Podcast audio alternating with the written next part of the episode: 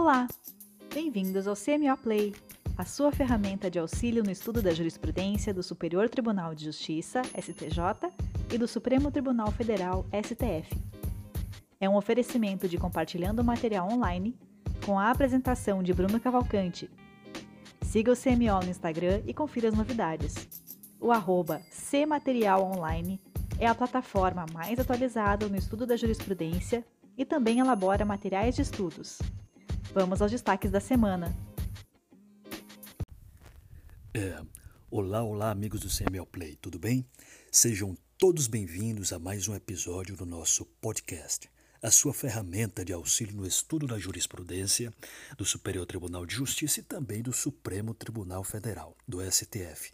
Meu nome é Bruno Cavalcante, eu sou editor do Compartilhando Material Online e além do quiz aos sábados como forma de revisão por questões, trago essa novidade para vocês estudarem jurisprudência onde quiserem. Pois bem, é, este terceiro episódio será dividido em três partes. Primeiro, trataremos dos destaques da semana do Superior Tribunal de Justiça envolvendo disciplinas do Grupo 1, Direito Civil, Processual Civil, Direito do Consumidor e Criança e Adolescente. Serão oito julgados. A segunda parte serão abordadas as disciplinas de direito penal, direito processual penal e, eventualmente, outro julgado interessante. E, por fim, ficaremos com os destaques do Supremo Tribunal Federal. Vamos aos julgados. Primeira parte. Primeiro, matéria envolvendo direito civil e direito do consumidor. É, resolução de contrato por incapacidade de pagamento configura quebra antecipada e dá margem à venda do bem em leilão. O comprador de imóvel que se submete a pacto de alienação fiduciária em garantia, caso busque judicialmente a resolução do contrato e a devolução dos valores pagos, com base apenas na resolução do contrato e a devolução dos valores, né, apenas na alegação de que não consegue mais honrar as prestações, não tem direito à devolução do dinheiro após a simples retenção de um percentual em favor do vendedor nos moldes previstos pelo Código de Defesa do Consumidor. Né? É, nesses casos, com a configuração da hipótese de quebra antecipada do contrato, aplica-se o previsto nos artigos 26 e 27 da Lei 9.514 de 1997, que prevê a entrega ao devedor concluída a venda do bem em leilão do valor que sobrar do pagamento do total da dívida, das despesas e dos encargos incidentes. O entendimento foi fixado pela terceira turma do Superior Tribunal de Justiça ao reformar o acórdão do Tribunal de Justiça de São Paulo, que, com base no Código de Defesa do Consumidor, havia determinado a resolução do contrato de compra e venda de imóvel com a retenção em favor do credor de 20% da quantia paga. O relator do recurso do vendedor, o ministro Paulo de Tarso Sanseverino, explicou que o diferencial da alienação fiduciária é a possibilidade de realização do crédito por via extrajudicial, sendo a cobrança efetuada por meio de oficial do registro de imóveis a quem compete intimar o devedor a pagar a dívida acrescida de juros e demais encargos, no prazo de 15 dias.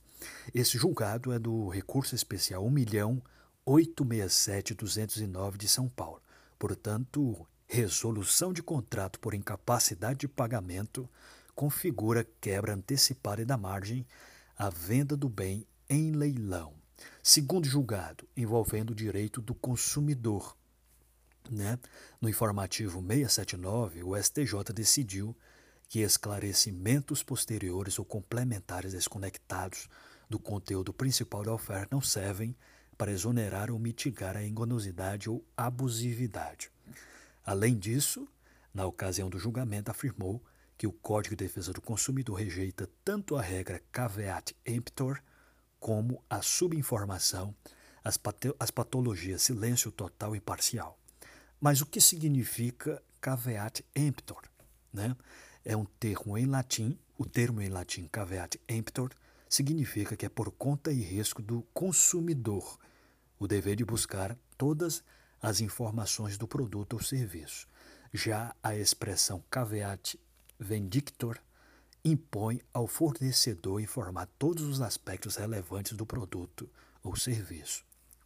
Em uma tradução livre, significa o risco é do vendedor e remete ao entendimento que o, o vendedor ele deve honrar o produto que vende, regra contrária ao caveat emptor. Verifica-se, portanto, que pela doutrina e julgados jurisprudenciais que as discussões em torno das relações consumeristas pautam em tese pela observância da regra caveat vendictor, ou seja, recai o risco do produto ou serviço fica com o fornecedor. Assim deve ser mesmo porque o consumidor é a parte considerada fragilizada e por suficiente na relação, mas nem sempre esta linha deve ser observada, pois casos há na prática mercantil em que não se pode fazer recair sobre o fornecedor toda a responsabilidade da operação, né? Por exemplo, em casos de leilões, em que a responsabilidade fica realmente com o consumidor. O dever, portanto, de informar, imposto pelo Código de Defesa do Consumidor, atua como protetor dos interesses do consumidor menos informado sobre determinado fato de interesse do consumidor e do fornecedor, fato este que pode, ser, pode vir a ser prejudicial. Portanto, a doutrina entende que, além de o consumidor ficar mais seguro pela informação obtida, especialmente hoje em dia pelo auxílio dos sites, né, sítios eletrônicos, nós temos os casos em que o acesso à informação é dificultado por fatores diversos, inclusive dispendiosos. Então, a aplicação da regra como um caveat vendictor é a, é a mais aplicada. Por exemplo, um caso concreto recente foi o caso da Anvisa, de obrigar os fornecedores para que a informação dos produtos com lactose serem discriminados nos rótulos dos produtos. Tudo bem? É terceiro julgado, criança e adolescente. É obrigatória a intervenção da FUNAI em ação de destituição de poder familiar que envolva criança cujos pais possuem origem indígena. Né? A gente é, falamos disso no, no, no, episódio anterior. As regras do artigo 28, parágrafo 6, inciso 1 e 2 do ECA visam conferir às crianças de origem indígena um tratamento verdadeiramente diferenciado, pois além de crianças, pertencem elas a uma etnia minoritária historicamente discriminada e marginalizada no Brasil, bem como pretendem reconhecendo a existência de uma série de vulnerabilidades dessa etnia, adequadamente tutelar a, a comunidade e a cultura indígena, de modo a minimizar a sua assimilação ou absorção pela cultura dominante. Desse modo, nas ações relacionadas à destituição do poder familiar e à adoção de crianças ou adolescentes indígenas ou cujos pais são de origem indígena, é obrigatória a intervenção da Fundação Nacional do Índio, da FUNAI, para assegurar que sejam consideradas e respeitadas a identidade social e cultural do povo indígena, seus costumes e tradições, bem como para que o menor seja colocado de forma prioritária no seio de sua comunidade. Tudo bem?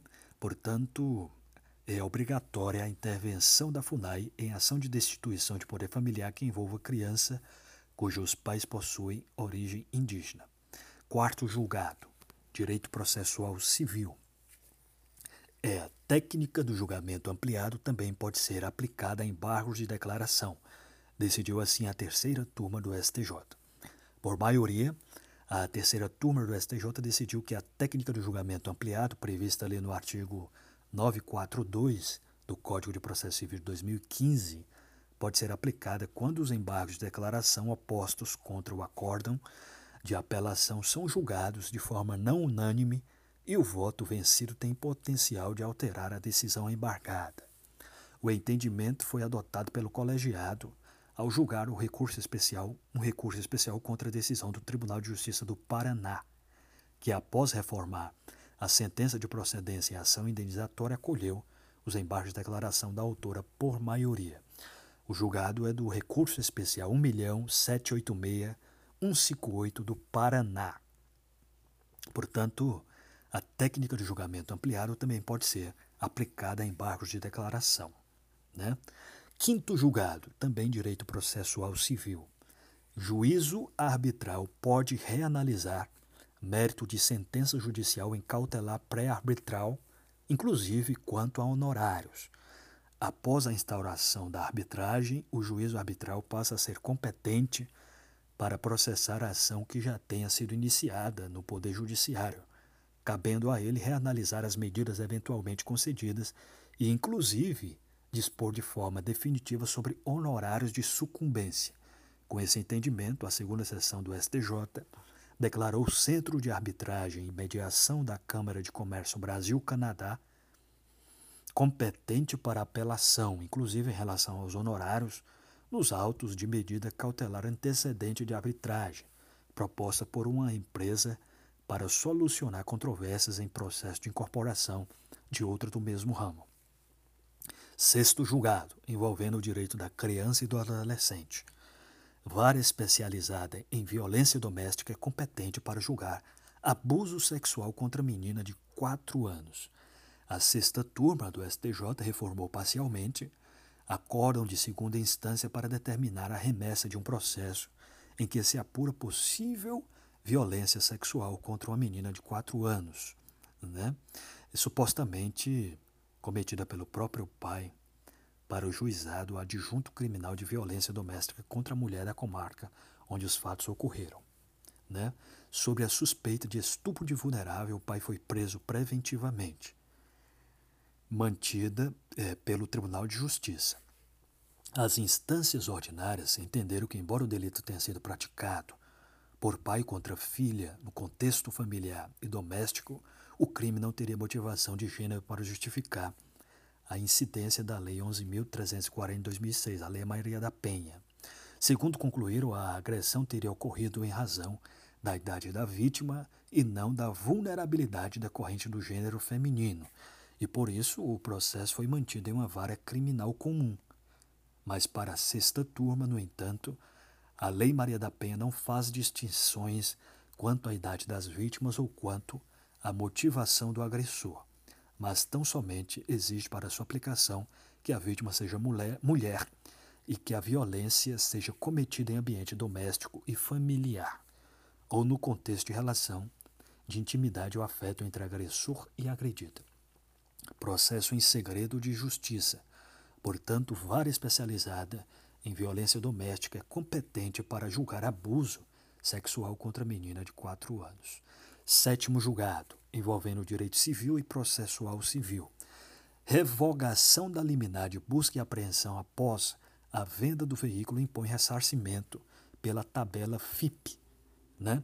Com o recebimento do veículo em virtude do cumprimento de medida liminar em ação de busca e apreensão, o credor fiduciário fica investido de todos os poderes inerentes à propriedade, podendo inclusive vender o bem. Entretanto, se o credor efetivar a venda e a sentença julgar a ação improcedente, o devedor deverá ser ressarcido dos prejuízos que tenha sofrido, adotando-se como referência o valor de mercado do veículo, conforme a tabela FIP da época do desapossamento, e não do montante obtido com a venda extrajudicial. É, o entendimento foi fixado pela terceira turma ao manter acordo no Tribunal de Justiça do Paraná, que, reconhecendo a inexistência de mora do devedor, julgou extinta a ação de busca e apreensão, revogou a liminar concedida em primeiro grau e determinou a restituição. Caso o bem já tivesse sido vendido, o credor deveria indenizar o devedor fiduciante em perdas e danos com base na tabela FIP. É o recurso especial 1.742.897 do Paraná. Oitavo julgado. Direito civil. Usufruto vidual não pode ser reconhecido se cônjuge tiver sido beneficiado com meação na separação de corpos. Né? O Instituto do Usufruto Vidual, previsto pelo Código Civil de 1916, como um direito do cônjuge viúvo de usufruir dos bens do falecido quando o regime do casamento não é a comunhão universal. Ele não pode ser reconhecido se o casal tiver realizado a separação judicial de corpos com ameação de bens. Essa proibição ocorre porque o princípio atrelado ao instituto é a manutenção do mínimo existencial para a parte sobrevivente, situação superada caso ela tenha recebido patrimônio antes do falecimento do cônjuge. Com base nesse entendimento, a quarta turma do STJ manteve acordo no Tribunal de Justiça de São Paulo que negou a uma viúva o reconhecimento do usufruto vidual no curso da ação, do inventário. Né? Para a corte local, a mulher já havia sido contemplada com ameação de bens no momento da separação de corpos, ocorrida dois anos antes do falecimento. Segundo o artigo 1611, parágrafo 1 do Código Civil de 1916, é garantida ao cônjuge vivo a quarta parte dos bens do falecido se houver filhos ou a metade do patrimônio, no caso de não terem filhos.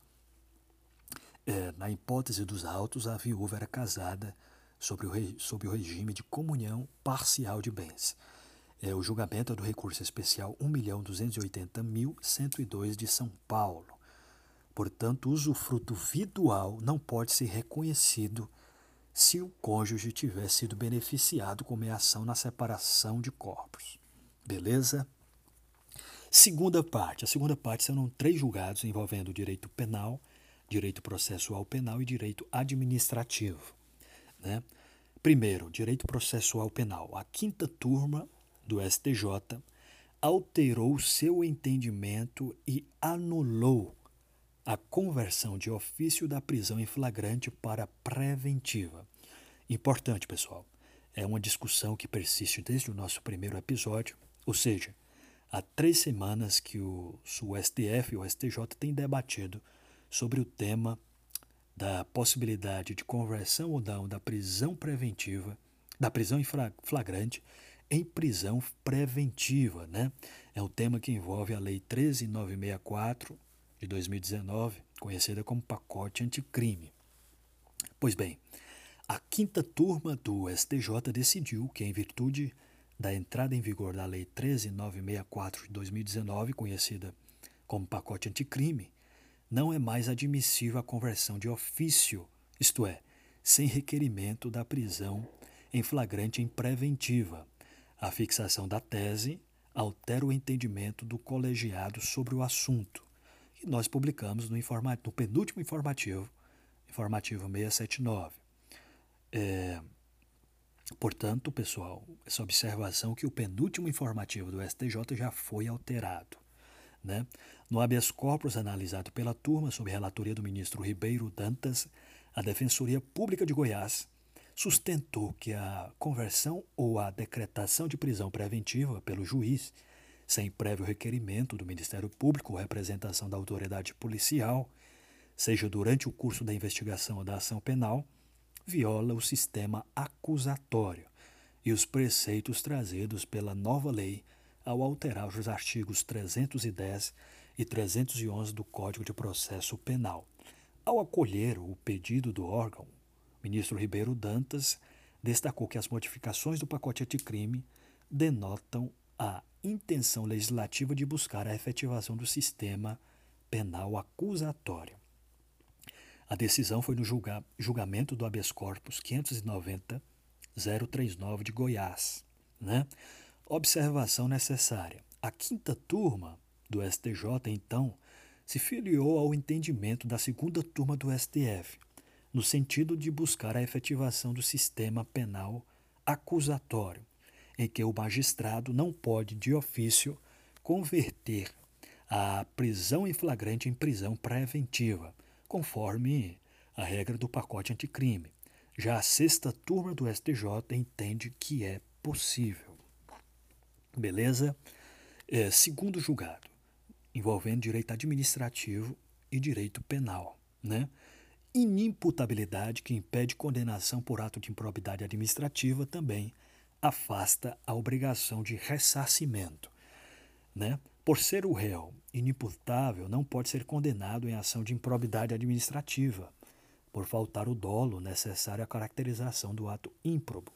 Ele também não pode ser condenado no mesmo processo a ressarcir eventual prejuízo ao erário. Com esse entendimento, a primeira turma do STJ reformou decisão do Tribunal Regional Federal da Quarta Região, TRF 4, é, Quarta Região, que havia condenado o réu a ressarcir o prejuízo causado por desfalque no banco estatal onde trabalhava.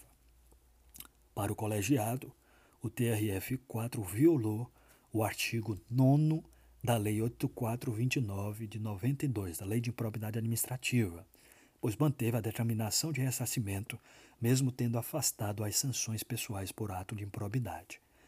A Corte Regional reconheceu que, na época dos fatos que motivaram a ação, o empregado público não tinha discernimento para entender o caráter ilícito da sua conduta. Esse processo está em segredo de justiça. Portanto, inimputabilidade que impede condenação por ato de improbidade administrativa é, também afasta a obrigação de ressarcimento. Beleza? Terceiro julgado e último desta segunda parte, também envolvendo administrativo e direito penal. É, é, é o mesmo julgado, pessoal. Bom, vamos para a terceira parte que, que trata do destaque da semana do Supremo Tribunal Federal. Serão quatro julgados do Supremo Tribunal Federal. Primeiro envolvendo o direito constitucional, norma que fixa a remuneração de advogados públicos e cargos correlatos em Goiás é inconstitucional. Né? Esses quatro julgados são os mais interessantes para eventual prova, pessoal. Então, o plenário do Supremo Tribunal Federal declarou inconstitucional o artigo 3 da Lei Estadual 19.929 de 2017 de Goiás, que na época de sua edição fixou em R$ 13.750 a remuneração dos cargos e empregos públicos de advogado e correlatos da área jurídica das autarquias estaduais na sessão virtual, concluída em 19 de outubro, foi julgada procedente por unanimidade a ação direta de constitucionalidade é, 6.185, ajuizada pelo governador de Goiás, Ronaldo Caiado. O relator, ministro Marco Aurélio, destacou em seu voto que o dispositivo da lei estadual acabou por generalizar a remuneração e engessar a administração pública em contrariedade à Constituição Federal. Segundo ele, ao estabelecer uma remuneração fixa ao título de subsídio, vencimento e salário básico, a norma não distinguiu o tipo de relação jurídica dos advogados ou correlatos na carreira. O preceito mostrou-se abrangente, alcançando tanto prestadores de serviço junto à administração direta como a indireta, inclusive nativos e pensionistas, concluiu. Segundo julgado, aqui envolvendo matéria de direito civil, consumidor, e o subtema Saúde. A lei dos planos de saúde não pode ser aplicada a contratos celebrados antes de sua vigência.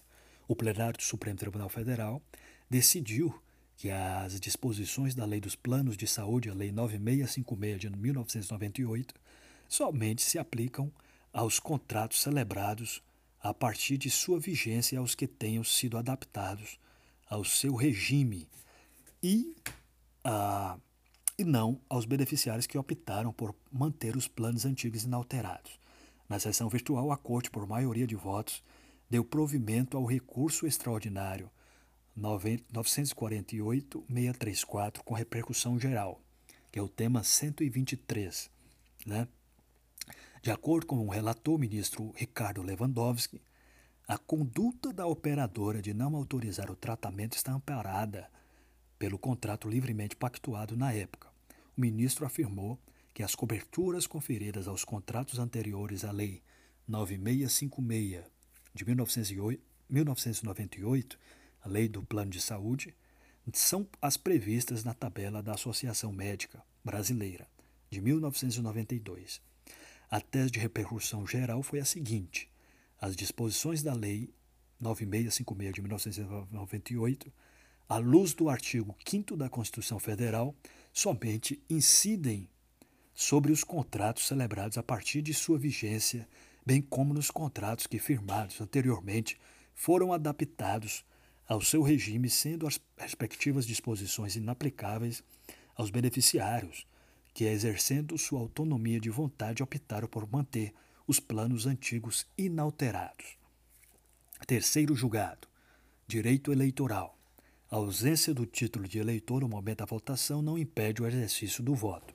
Por unanimidade, o plenário do Supremo Tribunal Federal, na sessão virtual encerrada em 19 de outubro, julgou procedente a ação direta de constitucionalidade 4.467, reafirmando o entendimento de que apenas a não apresentação de documento oficial de identificação com foto pode impedir o, eleitor de votar. De acordo com a decisão, para o exercício do direito ao voto, não se exige o porte do título eleitoral no dia da votação. Quarto e último julgado dos destaques do, do Supremo Tribunal Federal, matéria envolvendo direito constitucional. STF derruba norma de Minas Gerais que permitia ao Executivo validar o projeto de lei com vício de iniciativa.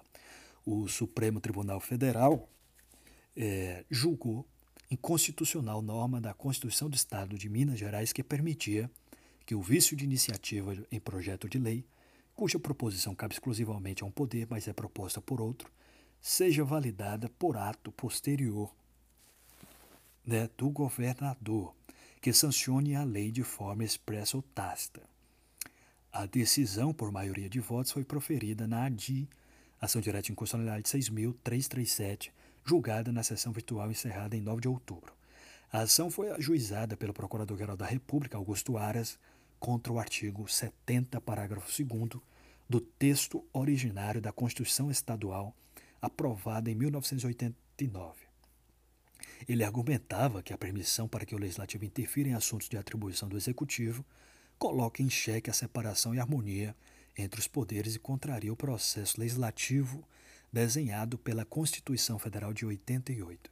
Em seu voto, a relatora da ADI, ministra Rosa Weber, observou que o processo legislativo é resultado de um procedimento complexo de tomar de decisão coletiva, compartilhado entre o legislativo e o executivo. Segundo a ministra, a sanção enquanto ato de competência do chefe do poder executivo no caso o governador do estado, não tem força normativa para sanar vício de inconstitucionalidade formal, mesmo que se trate de usurpação de iniciativa do próprio chefe do executivo. A ministra refutou a argumentação da Assembleia Legislativa do Estado de Minas Gerais de que a, regra questionada está inserida no espaço decisório do ente federado. Ela explicou que os limites da auto-organização política não podem violar a arquitetura constitucional federal, que torna a de, de, de reprodução obrigatória pelos demais entes federados, as normas referentes ao processo legislativo. É isso aí, pessoal. Semana foi cheia, mas espero que tenham gostado. Ainda ficou faltando outros julgados que vocês podem conferir no feed do Instagram do CMO. Quero agradecer mais uma vez à amiga Dilvânia dos Santos, que é procuradora da Fazenda Nacional no Rio Grande do Sul, pela apresentação e incentivo deste podcast. Mandar também um abraço ao amigo Luiz Alberto, da Defensoria Pública do Tocantins, que é colega e amigo da graduação. Um abraço também para a amiga Michele Matsumoto, de São Paulo, mas também do Tribunal de Justiça do Tocantins, amiga de grupos de estudos e sempre presente aqui com a gente. Abraço também para a amiga Tatiane Lewandowski, do Rio Grande do Sul, é, do amiga do Twitter e sempre presente aqui e ganhadora de quase todos os sorteios lá do Instagram. Por último, um abraço especial ao amigo Dr. Marcos Maírton, é, meu conterrâneo, juiz federal e assessor de ministro do STJ. Tivemos a oportunidade de nos encontrarmos em Brasília. Além de juiz, é poeta e escritor. Quem quiser que eu deixe um recado na próxima semana, me envie um direct com o nome. Até a próxima semana, pessoal. Um abraço e bons estudos.